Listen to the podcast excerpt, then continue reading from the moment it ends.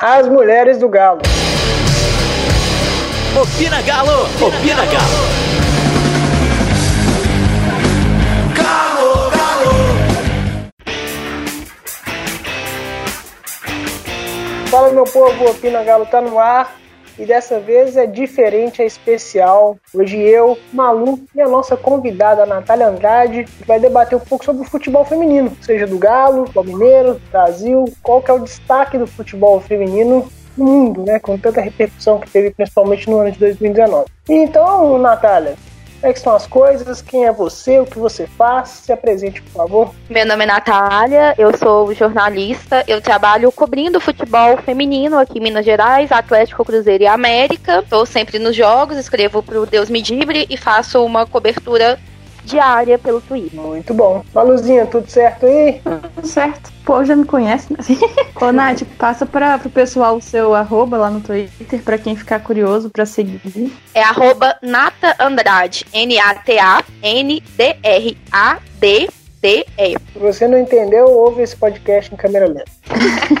é seguinte, gente, vamos falar aí do futebol feminino. Natália, como é que é a sua experiência? O que que você faz, né? O, o, o dia a dia de você? Você cobre todos os times? Você cobre a nível internacional também? Como é que é a situação? Então, atualmente eu só cubro futebol mineiro e meu dia a dia é basicamente por conta. É acordar, abrir o site dos times, abrir vídeo, olhar a rede social das jogadoras, ver o que tá acontecendo, abrir site da FMF, para poder passar todas as informações possíveis para das três torcidas, porque a cobertura de futebol feminino aqui em Minas, ela é muito falha. Tem os blogs torcedor, mas a cobertura em si de acompanhar o dia a dia, de saber exatamente o que está acontecendo, ela é muito, ela é muito pouquinha e as informações são muito espaçadas. Então eu tento reunir isso e passar isso de uma forma mais fácil para quem está querendo realmente acompanhar. Aí, geralmente, eu entro em contato com as coordenadoras dos, dos, times no Atlético, é a Nina, e a Clara, que é assessora de imprensa do feminino, para realmente tipo, ter as informações de fonte segura para poder repassar isso para frente. Muito legal. E, Malu, você também que é uma amante desse esporte, né, que está crescendo cada vez mais,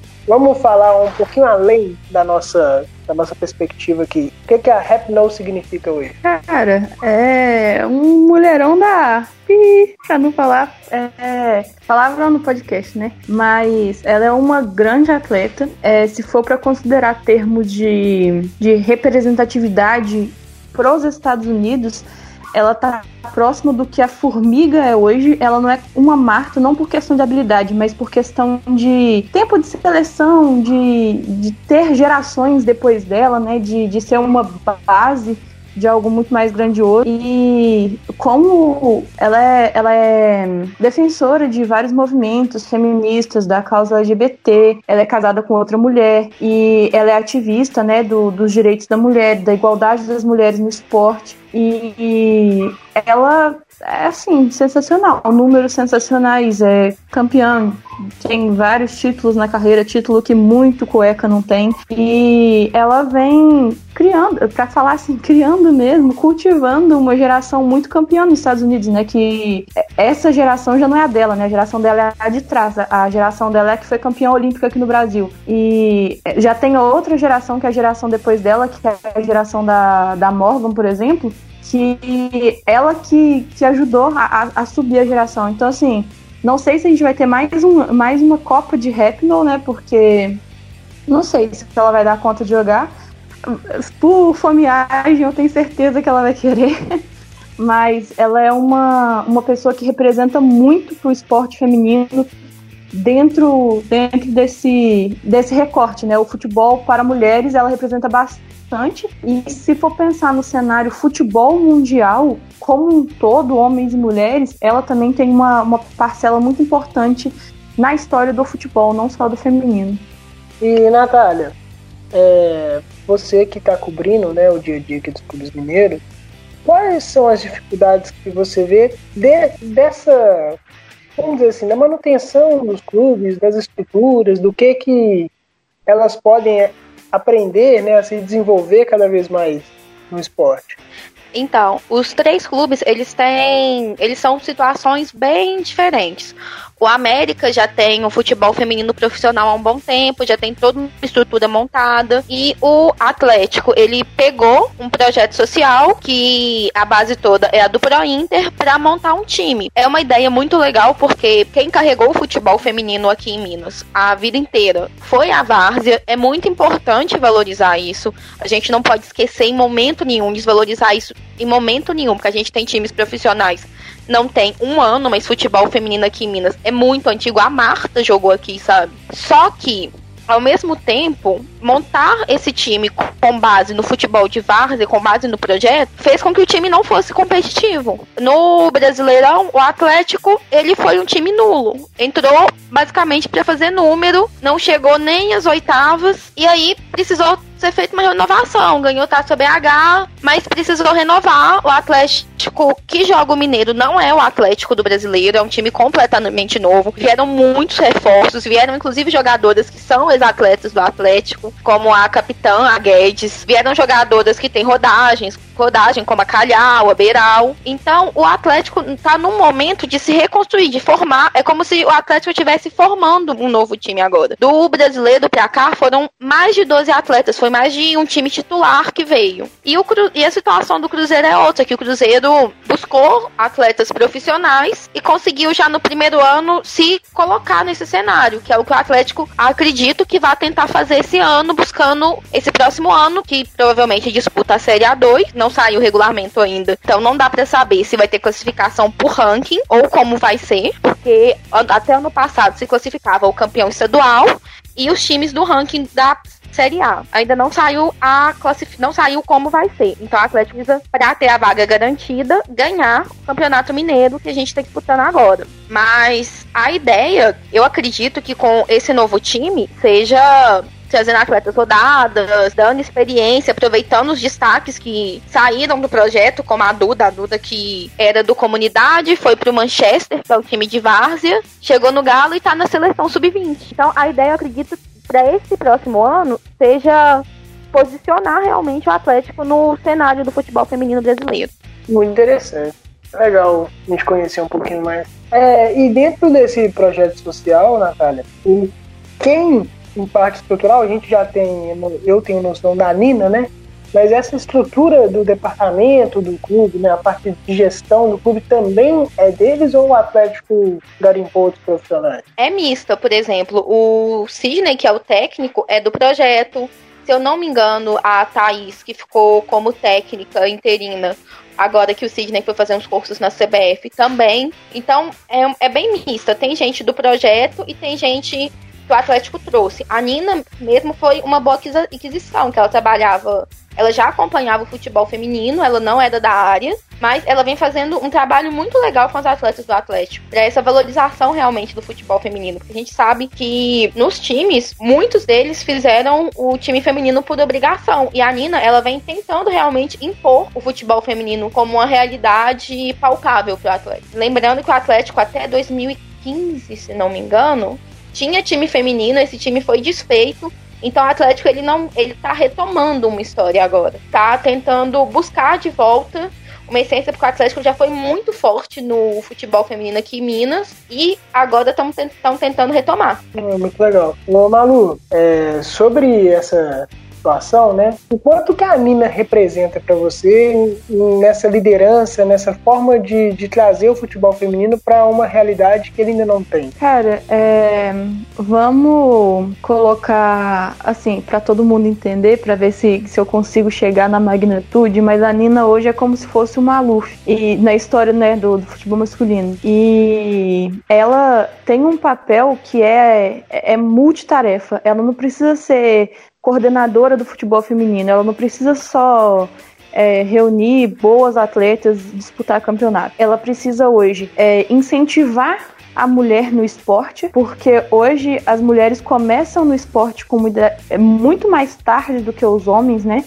Então, por exemplo, você vê peneira de, de time masculino com 11 anos, até mais novo, tem time que tem sub-8, e a peneira dos times femininos são sub-18. Então a gente vê que o futebol ainda não é uma prioridade na vida das meninas. Quem quer ser jogador de futebol geralmente deixa esse sonho para depois, ou então vai jogando futsal na escola, no, nos times mais de, de bairro, né, e tal. Então, ela tem essa, essa missão de incentivar mais mulheres, mais meninas no esporte que é tipo a principal e, e, é uma missão bastante difícil, né? Pelo por tudo que a gente já sabe do, do, papel que a mulher pegou nessa sociedade, né? Que tem que estudar, tem que ficar em casa, tem que cuidar da família e etc.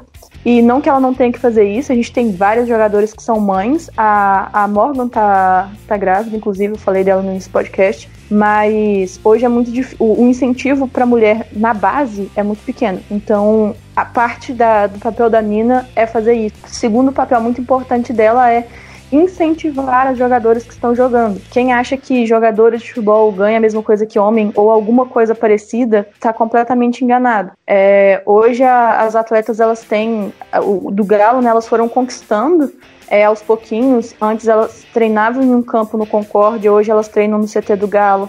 Elas hoje têm patrocinadores próprios, né, delas elas têm acesso a todos os terapeutas, nutricionistas, psicólogos, tudo que o, que o time masculino tem, tudo dentro da cidade do Galo. E, e isso foi um passo muito importante. É, para a Nina, melhor ainda, porque essas mulheres, elas, a maioria, grande maioria delas, não são atletas full-time. Elas têm outra, outras atribuições. É, então, elas são cabeleireiras, elas são costureiras, elas trabalham em, em outros lugares, né, terceirizados, enfim. E elas recebem, para jogar no Atlético, elas recebem recebe uma bolsa que é um salário mínimo além de toda a estrutura, né? Então, é, ela tem que. A Nina tem esse papel de manter as jogadoras incentivadas e empenhadas no futebol feminino, que a gente sabe que muitas vezes não é fácil é só a Cristiane fazer um gol, que aí já vira Cristiane Ronaldo, sendo que ela não é Cristiane Ronaldo, ela é Cristiane Rosário. Então, é Rosário, né, que é o sobrenome dela, acho que sim. Mas enfim, ela é a Cristiane, Cristiane do futebol feminino. Ela não precisa ser comparada com o Cristiano Ronaldo, que é um baita atleta, só que ele é homem. E cada um tem suas próprias conquistas, sabe? E, e cada uma, é, cada menina, ela tem que ser incentivada de uma maneira diferente a gente tem agora o Sub-18, tem a Duda, que foi a nossa primeira atleta selecionada, né, no selecionável na, na seleção Sub-20, que já, já vira um exemplo para as meninas, que é uma coisa que, tipo, não é impossível, sabe? É, não, não tá tudo concentrado em São Paulo. A seleção principal tem muito atleta do Corinthians, da Ferroviária de São Paulo, é, que são times que já estão há mais tempo, né, do Santos, o, o futebol feminino de São Paulo, no, de modo geral. Mas é para as meninas é, saberem que não é só o futebol paulista, o futebol de outros estados está crescendo também. Ah, outro papel da Nina é esse, né? Continuar incentivando as atletas. E aí, fora isso, que são as partes mais sociais, né, do, do processo, tem a parte de captação de atleta, tem a parte de é, toda logística de torneio. É uma coordenação e, e, ela tem que ter vários braços, ela tem que, que saber fazer várias coisas no meio disso. Conversa com uma pessoa, conversa com outra, dá entrevista e marca torneio e viagem e reserva e não sei o que. É um, deve ser uma loucura a vida dela, mas eu sei que ela é uma profissional extremamente competente porque a gente vê o time crescendo. Eu tive a oportunidade de ir no primeiro jogo, né, do, do Mineirão, que foi Atlético e América, o primeiro jogo do que o time era o Pro Inter ainda. E ver o time, e agora que eu assisto no Maicuji, né, porque eu não posso estar lá presencialmente, mas ver a disciplina tática do time, a gente vê que já mudou. E isso com certeza tem dedo na, da Nina, que está trazendo atletas mais experientes, que está cobrando do, dos treinadores né, uma, uma postura de estudo, de, de cobrar a disciplina das atletas, que está transformando mesmo o futebol do Galo, que era completamente amador, o, porque veio do Pro Inter, então não é só porque ganhou o nome Atlético que ficou profissional, que as meninas de repente viraram todas atletas profissionais. E agora todas elas estão aprendendo como que o futebol profissional funciona, né? Não dá pra gente ir jogar um campeonato brasileiro e tomar oito gols. Acontece, até no futebol masculino. Mas é uma coisa que a gente tem que ver cada vez com menos frequência e tentar chegar em, em postos cada vez mais altos. Isso aí, Malu. Ô, Natália, eu queria falar de um tema um pouco sensível. E aí, Malu, depois que ela comentar, eu quero que você também comente sobre isso, que é essa questão do preconceito. Seguinte, vocês já falaram aí muito, tocaram no assunto do preconceito, do machismo, dessa comparação, e podemos dizer que a gente está evoluindo como sociedade, mas né? Não me entendam mal o que eu vou dizer, mas é o seguinte: a gente ainda tem uma visão de que A mulher que joga futebol, na sua maioria, tem ligação com o homossexualismo, por exemplo. Né? E o quanto que isso é importante, o quanto que isso prejudica, o quanto que isso passa de imagem para o futebol feminino, o que que é essa briga né, contra o preconceito aliada a um preconceito do esporte, a um preconceito da, da opção né, da pessoa, como que isso impacta, Natália, na sua opinião? Eu, primeiro, eu vou te corrigir em ponto. Homossexualismo não, homossexualidade. Homossexualismo era um termo que se usava quando se tratava a orientação sexual das pessoas enquanto doença. E é um termo que muita gente se acostumou a usar, mas que é, tá completamente errado. É, e isso, tipo assim, é uma questão real. Muitas das mulheres que jogam bola são lésbicas, mas muitas outras têm família, têm filhos, e uma coisa não interfere na outra. Que primeiro, o que a jogadora faz da vida pessoal dela é dar conta apenas da jogadora. Tem esse preconceito? Tem. Há uns dias atrás, eu inclusive fiz uma reportagem sobre uma jogadora do Cruzeiro que vem sofrendo lesbofobia desde que entrou tanto de jogar, tanto de torcedores do Cruzeiro, quanto de torcedores do, de outros times. No clássico, eu estava presente e um torcedor do Atlético, ela sofreu uma falta, o torcedor gritou que ela parecia homem pra jogar igual, pra jogar igual mulher, não sei o que que tem. E nisso, a Jéssica Beiral, que é atacante do Atlético, comentou e falou que quando faz isso com uma, não faz com a Aline, ou com a Beiral, ou com a Guedes, ou com quem for, faz com todas. Porque estão todas ali com mesmo objetivo. Isso é muito, é uma questão muito complicada e é social mesmo, porque muitas vezes é, mulheres que, que percebem ou que percebem sua orientação sexual enquanto lésbicas procuram seus grupos no meio do esporte e ou em outros meios e isso vai crescendo realmente a maioria das dos, pensando aqui nos times de Minas, a maioria das jogadoras são homossexuais. Mas isso não interfere na vida profissional, não interfere no que elas são dentro de campo e não deveria interferir na opinião de ninguém, sabe? É a vida delas, é dar conta delas.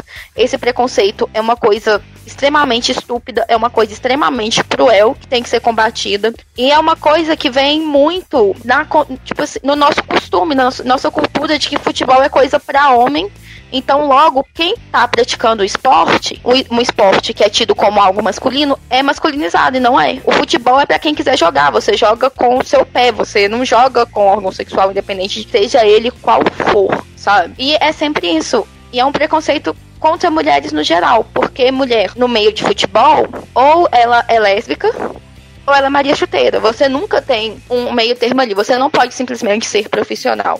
Eu trabalho com futebol há algum tempo e desde sempre isso acontecia para mim.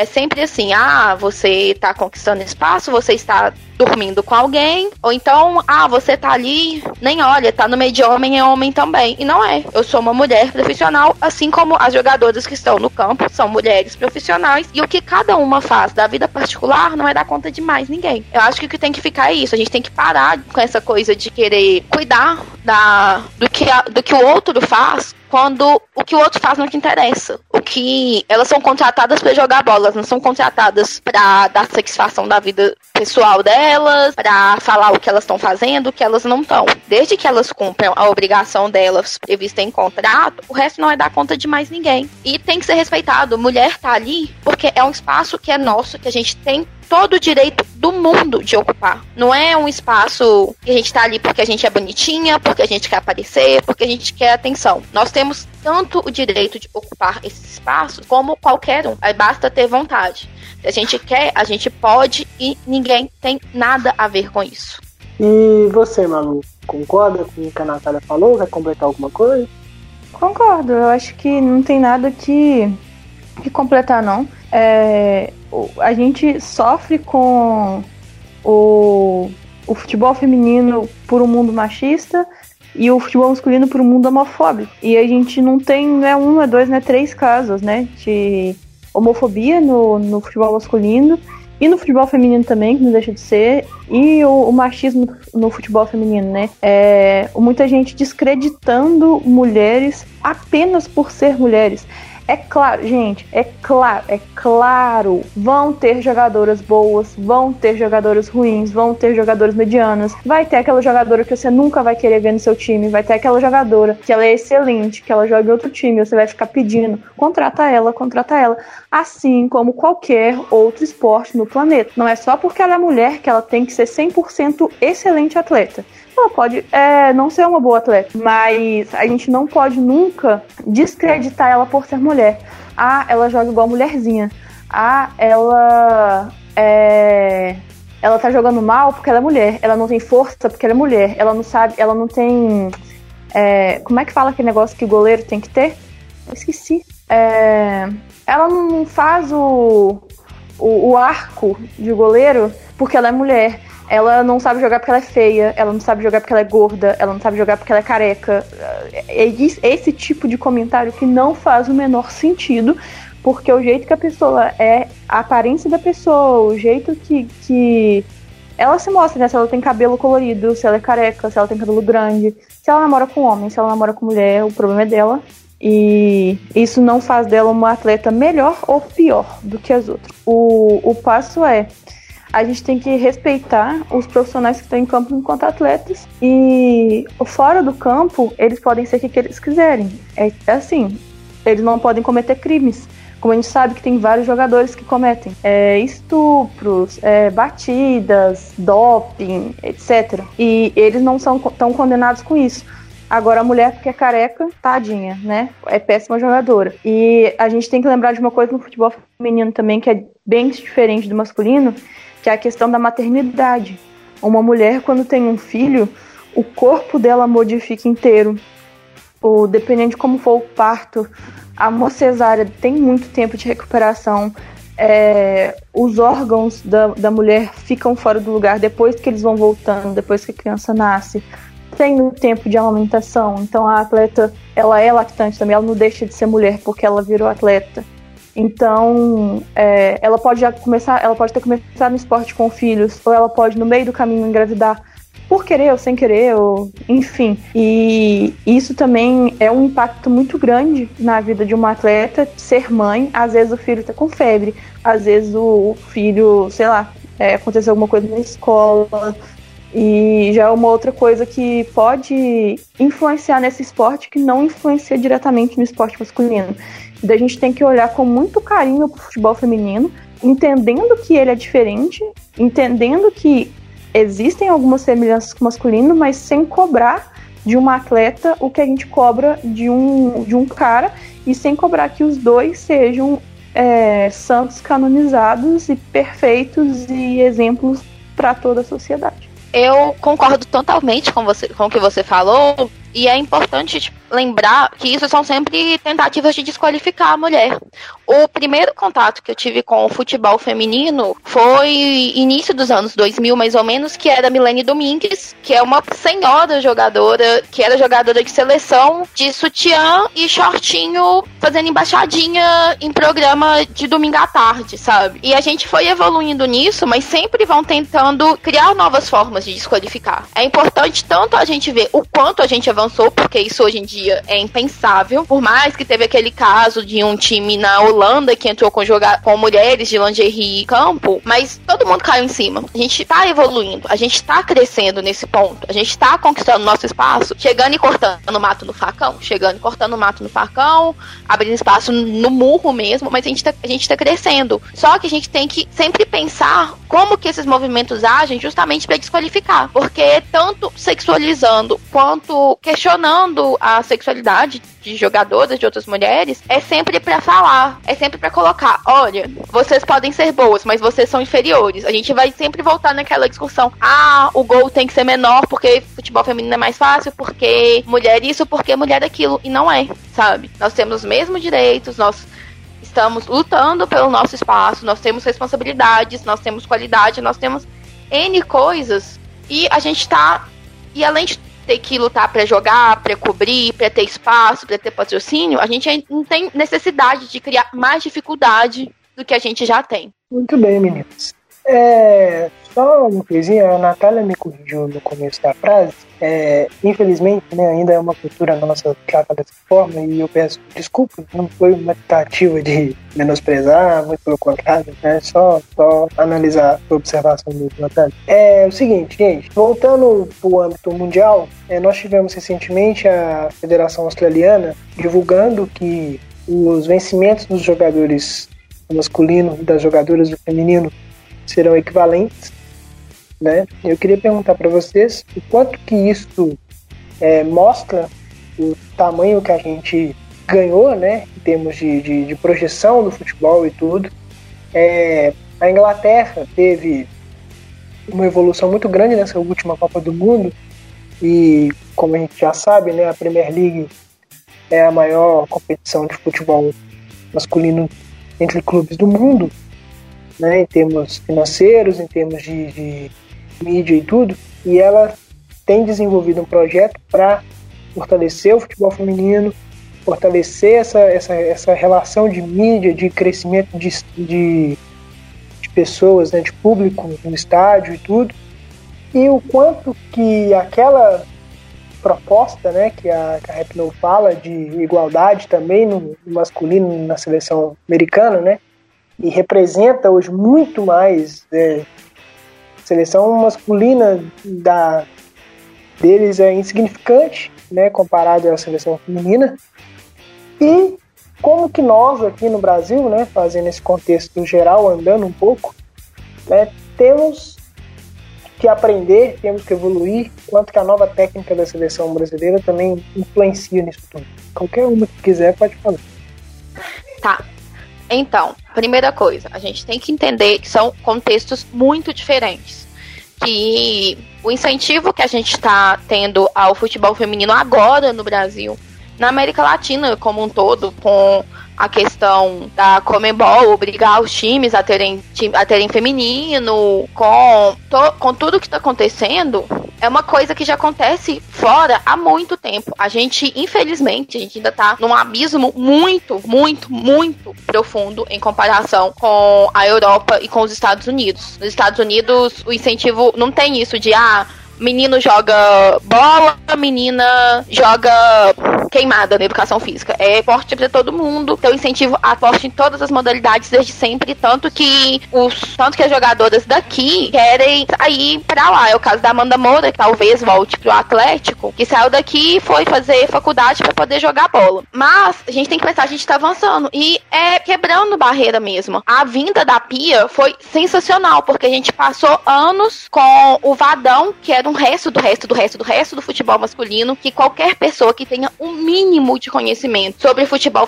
feminino sabe o quanto ele foi um atraso, o quanto o trabalho dele foi muito ruim, quantas jogadoras ele queimou. A gente vê, a gente vê a Lud, a gente vê a Debinha e pensa no que ele fez com elas, sabe? O que ele fez com elas enquanto elas estavam aqui. Então, a gente tá avançando pensar em igualdade salarial por agora é pensar muito longe. Porque, assim, é o que foi falado aqui. As jogadoras do Atlético ganham um salário mínimo, sabe? É uma coisa. A gente tá começando a engatinhar agora. Mas um dia a gente chega lá. E é na luta mesmo. Só é lutar, é falar sobre, é dar espaço, é divulgar, é brigar por patrocínio, é falar, olha, a gente precisa de camisas com modelos femininos, foi uma briga gigante. O, o Galo tem agora com o patrocínio do Guaraná Antártico, mas as camisas não vão ser vendidas pro público, sabe? Então tem muita coisa, a gente tem muitos degrauzinhos a subir antes de falar em igualdade. Mas a gente tá caminhando. E é brigando todo dia por isso mesmo.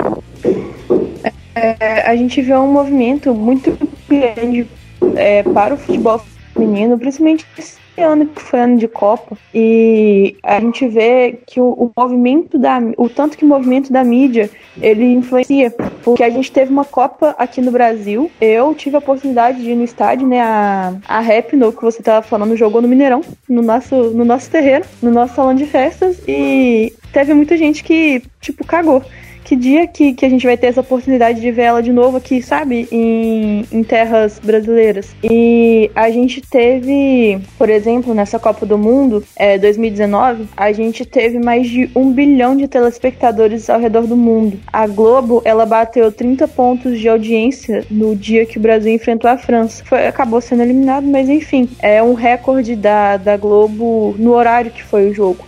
Então, a gente vê que é uma coisa que está gerando cada vez mais interesse nas pessoas. A gente teve, por exemplo, agora a seleção da Austrália que conseguiu a conseguiu igualar né, o, a distribuição de renda da, da federação, muito porque a, a seleção feminina é 10 milhões de vezes melhor do que a masculina, e é, é evidente, não precisa nem tá muito por dentro do futebol feminino para poder saber. Jogam a seleção masculina da Austrália para todos os continentes. Daqui a pouco tá disputando o, a Libertadores, né? O pessoal do, do, da Austrália lá, de tanto que, que a Austrália muda, né?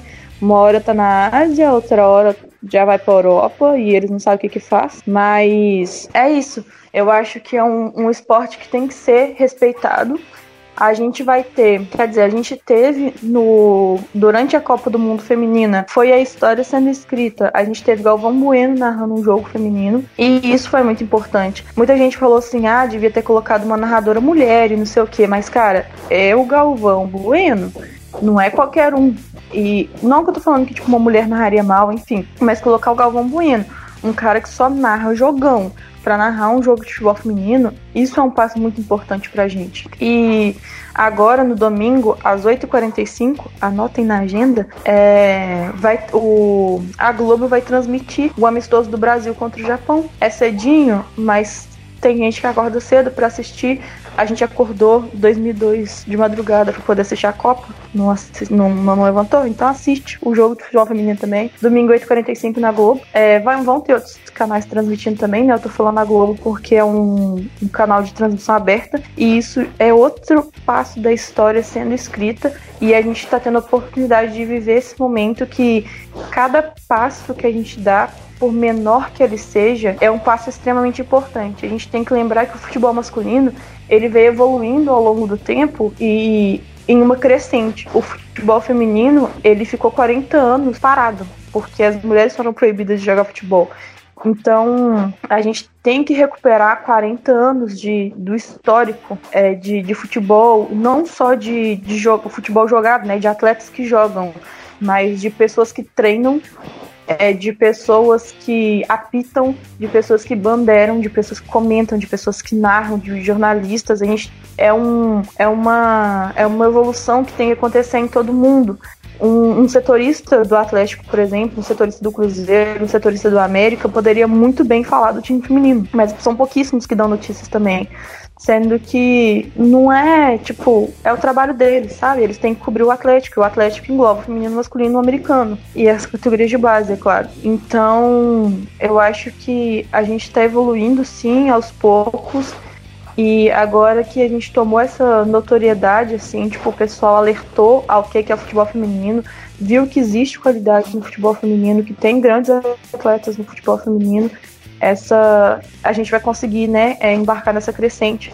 Pelo menos é, é o que eu espero do fundo do meu coração. E para isso, a gente tem que continuar falando, né? Continuar fazendo o que a gente tá fazendo aqui. É falar, é acompanhar. Inclusive, eu vou fazer uma crítica ao Atlético, que manda os jogos pro CT e não libera ingresso pra torcida. Sempre são 160 ingressos liberados para familiares de jogadoras. Tem muita gente interessada, muita gente querendo ver. E os jogos ficam muito restritos. Tem que colocar torcida, tem que colocar em algum lugar. Ok, não pode deixar torcedor rodando no CT. Entendo, questão de segurança, N questões apontadas. Coloque em algum lugar que dá para ter torcida, sabe? O futebol feminino, ele precisa ser visto. O futebol feminino tá batendo recordes mais recordes. Não foi, foi citada a Globo, a Copa do Mundo, mas os amistosos da seleção feminina estão batendo recorde todo santo jogo no Sport TV. Todo todo lugar que se coloca o futebol feminino, tem gente para assistir. Isso é uma coisa, é uma crítica que eu sempre faço ao Galo. Coloca os, coloquem os jogos em locais que a torcida possa acompanhar. Foi uma vergonha. O primeiro clássico da história do futebol profissional não poder ser acompanhado por torcedor. Tinha no CT, eu estava no CT porque eu estava cobrindo, tinha família de jogadoras e jogadoras da base, jogadoras que não foram relacionadas e só. E era o primeiro, é um jogo histórico e não tinha torcida. É muito importante abrir esse espaço. É, só pegando uma deixa, é, isso que a Nath falou é, é, extremamente importante, porque no CT tem vários campos, a gente sabe que tem o, alguns jogos da base, a base joga lá também. Teve um jogo que foi aberto, eu, se eu não me engano, tem um campo no Atlético, lá dentro da cidade do Galo, que cabe 6 mil pessoas. Sim, tem a crise no Atlético, Sim, estão querendo matar o presidente. Sim, estão querendo matar meia dúzia de jogador, para não falar os 30 do elenco. Mas, cara, no dia seguinte que teve uma pessoa com a camisa manifestando contra o presidente do Atlético, no outro dia o CT amanheceu com oito viaturas na porta. Não pode colocar um, uma, uma galera, né? Tipo assim, falar assim, ó, oh, gente, policiamento padrão. Não precisa fazer igual no futebol masculino, porque eu afirmo para vocês com toda a certeza do mundo, de quem já foi em mais de um jogo de futebol feminino, não tem animal assistindo jogo de futebol feminino igual tem no masculino. O jogo que eu assisti contra o América, a gente estava do lado da torcida do América. Do lado, quando eu falo do lado, tipo, encostando na torcida do América. Tinha um, um, um espaço no meio, né? Que claro que, que o do Atlético ficou mais para um lado, do América ficou mais para o outro. Mas tinha um espaço no meio que tinha, tipo, atleticano sentado na frente, americano atrás, mais atleticano atrás. Não teve uma briga. Porque o público que vai assistir o jogo de futebol feminino é muito mais selecionado do que o, o povão que vai assistir masculino. E, e, geralmente não tem zona igual tem no, no, no futebol masculino. A rivalidade do feminino não é tão acirrada quanto acontece no, no masculino.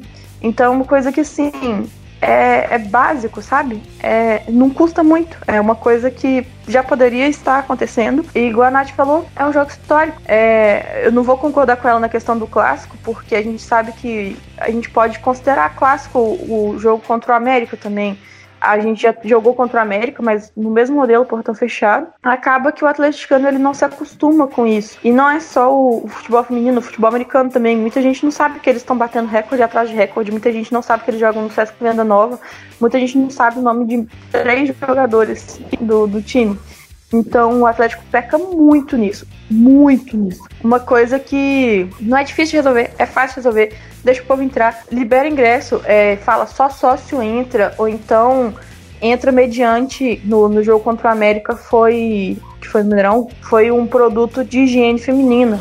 Então, um pacote de absorvente, um pacote de, de sabonete íntimo, é, uma coisa assim, sabe? Que é higiene feminina, enfim. É, e, e, e libera para entrar, faz revista, bota polícia, etc. É, é assim, uma coisa simples de resolver, mas que ninguém pega para fazer, sabe? Parece que deixam é, escanteado e, e ninguém vai lá e, e assume, sabe? Uma coisa que assim, 20 minutos de conversa resolvia. Mas a gente tava falando da Pia, né? Você tava falando a Pia técnica da seleção brasileira. Só que eu queria trazer alguns números dela aqui. Para quem não conhece é, ela e não sabe qual que foi, o que, que, que, que aconteceu né, na, na carreira dela, qual que é o, o, o, pedigree, né, se a gente pode falar assim, que, que a Pia tem. Ela tem, entre outras competições, né, ela foi, ela é bicampeã olímpica, medalhista em Pequim e em Londres. Ela foi vice-campeã da, da Copa do Mundo com os Estados Unidos em 2011. Ela foi medalha de prata. O, jogos, o, o, bicampeonato dos Jogos Olímpicos, das Olimpíadas, foi com os Estados Unidos. E com, o, com a Suécia, que é a seleção dela, né? Ela é sueca. Ela, ganha, ela foi vice aqui no Rio em 2016. E quem já viu o time dela jogar, sabe que o time dela joga certinho, joga bonitinho. É, com a seleção brasileira, ela foi vice-campeã no torneio Uber, né? Que é um torneio assim, que não, não tem, não é aquela coisa, né, internacional. Foi internacional, mas não é aquela coisa que, que é televisionada e tal. Eu fui no jogo, eu tava lá no, inclusive na final, é, que eu tava debaixo de uma chuva, mas a galera tava lá, tava apoiando. E aquilo que eu tava falando sobre o, a questão do, do pessoal que vai assistir o futebol feminino não é tão animal, eu tava do lado de uma São Paulina e tinha uma corintiana atrás de mim. E é, foi no mesmo dia que teve Atlético Corinthians em Itaquera. E, e, passou cinco corintianos assim. Aí brincaram com essa menina, né? Falaram alguma coisa do Corinthians. E eu fiquei morrendo de medo, porque eu tava com a camisa do Atlético, né? Eles passaram, olharam para mim, tipo, olhei para eles, normal, passou como se nada tivesse acontecendo. E aí tinha Santista, vi muita gente com a camisa dos times paulistas, né, em geral, porque foi no, no Pacaembu, é, o, o torneio. O museu tava com uma exposição maravilhosa do futebol feminino.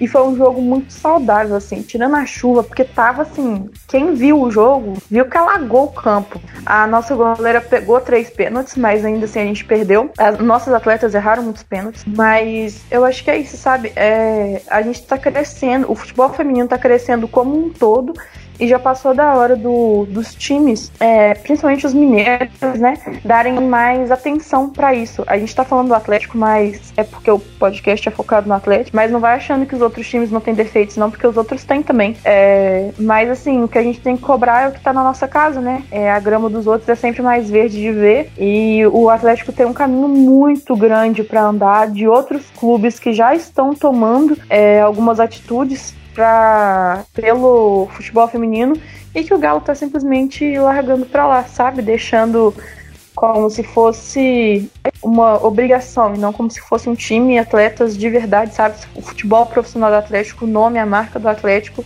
ali sendo representado para aquelas mulheres. Isso aí, Malu. É, vamos mudar um pouquinho de assunto? Vamos falar um pouquinho do time masculino, Malu? Bora. Falar rápido a Nath teve um pequeno probleminha, ela teve que sair aqui da gravação. É, então vamos falar um pouquinho do masculino, né? Falar basicamente do, dos meninos da base, Malu. O que, você achou e do, da situação do Marquinhos, do Bruninho? Quanto é importante isso para o Atlético? Eu acho que é uma, um braço que o Atlético tem, né, para explorar, porque se a gente não tem dinheiro, de onde que a gente vai tirar jogador? Da base. E eu sempre falei isso, gente. Eles são melhores do que todos os. Pega todos os pontos. Eu não tô falando um ou outro, é todos todos os pontos do Atlético. Marquinhos e Bruninho são melhor que eles. E não é por uma ou duas características, não é por muito. Eles precisam de tempo, eles precisam de acostumar com o jogo, de pegar o ritmo e de ter mais uma sequência, né? Porque não adianta colocar eles para jogar um jogo aqui e o próximo jogo deles ser em setembro do ano que vem. Mas eles são importantes, não só eles, mas a gente tem o volante, o Guilherme Castilho, que é volante, a gente tem o Vitor Mendes, que é zagueiro, o, o Cleiton, o próprio Cleiton, que é, que é goleiro, o Isaac, né, que é um, um, um zagueiro do, do Sub-20, ele renovou o contrato agora. A gente tem a, o, o Alessandro Vinícius voltando, já teve umas oportunidades no início do ano. A gente tem o Neto, né, que teve com o Levir, depois que o Santana perdeu espaço. É, mas eu acho que o, o Chava está fazendo um bom trabalho na base, um trabalho muito melhor do que o que está sendo feito no profissional. Então, esses caras de 20 anos, gente, bota pra jogar porque não tem como falar que ai, precisa acostumar, ai, não tem experiência, não tem mesmo. Mas passarinho para aprender a voar, a mãe joga no ninho. E é assim que tem que fazer. E a torcida tem que ter paciência, porque eles não vão chegar no primeiro, segundo jogo já jogando igual o Messi, igual o Cristiano Ronaldo. Não vão fazer isso nunca. É, mesmo os melhores atletas, o Rodrigo que, do Santos, que teve uma, um jogo maravilhoso lá com o Real Madrid essa semana, o primeiro jogo da carreira dele, ele não era daquele jeito. E não adianta é, a gente a gente cobrar de um atleta os primeiros jogos como se ele fosse profissional. E aí é aquele negócio. O, o Rodrigo, ele tem 17, ele tem 18, né? Fez 18, ele foi pro, pro Real Madrid porque fez 18. É, ele tem 18 anos e tá jogando na Champions League. E a gente aqui tá com medo de lançar um atleta de 20 anos no profissional, sabe? Malu, seu comentário final. Ai, gente, é, assistam o jogo domingo. É, o Atlético joga com o Ipatinga. O Atlético já está classificado para a semifinal do Mineiro. O Mineiro Feminino acontece do, do mesmo jeito que o masculino acontecia, né? Os quatro primeiros. O primeiro joga com o quarto, o segundo joga com o terceiro e os, os vencedores desses jogos vão para a final. É, o Galo hoje é o segundo é, tem só uma derrota na competição, que foi a derrota para o Cruzeiro, de 2 a 0 é, Então a gente está ocupando a segunda posição e a gente vai jogar contra Ipatinga, se eu não me engano, nesse sábado, é, com transmissão do Maicujo. Vai ter, Nath. Você lembra se vai ter transmissão? Mas eu vi isso em algum lugar que ia ter transmissão. Oi, então, vai ter transmissão pelo Maicujo. Todos os jogos do Campeonato Feminino são transmitidos pelo Maicujo. Essa rodada, todos os jogos acontecem simultaneamente. Todos os times jogam às 3 horas da tarde. No sábado, o Atlético joga no Ipatingão contra o Ipatinga. E o jogo pode definir a posição e o confronto do Atlético nas, nas quartas, nas semis, desculpa. Porque o, o Cruzeiro se classificou em primeiro. Ele foi, ele ganhou de Atlético, América e Ipatinga. E tá invicto na competição. Ele já garantiu a primeira colocação. O Atlético ganhando de Patinga, se provavelmente fica em segundo, porque a América tem um saldo de gols muito grande para ter que tirar. E o América teria que ganhar também.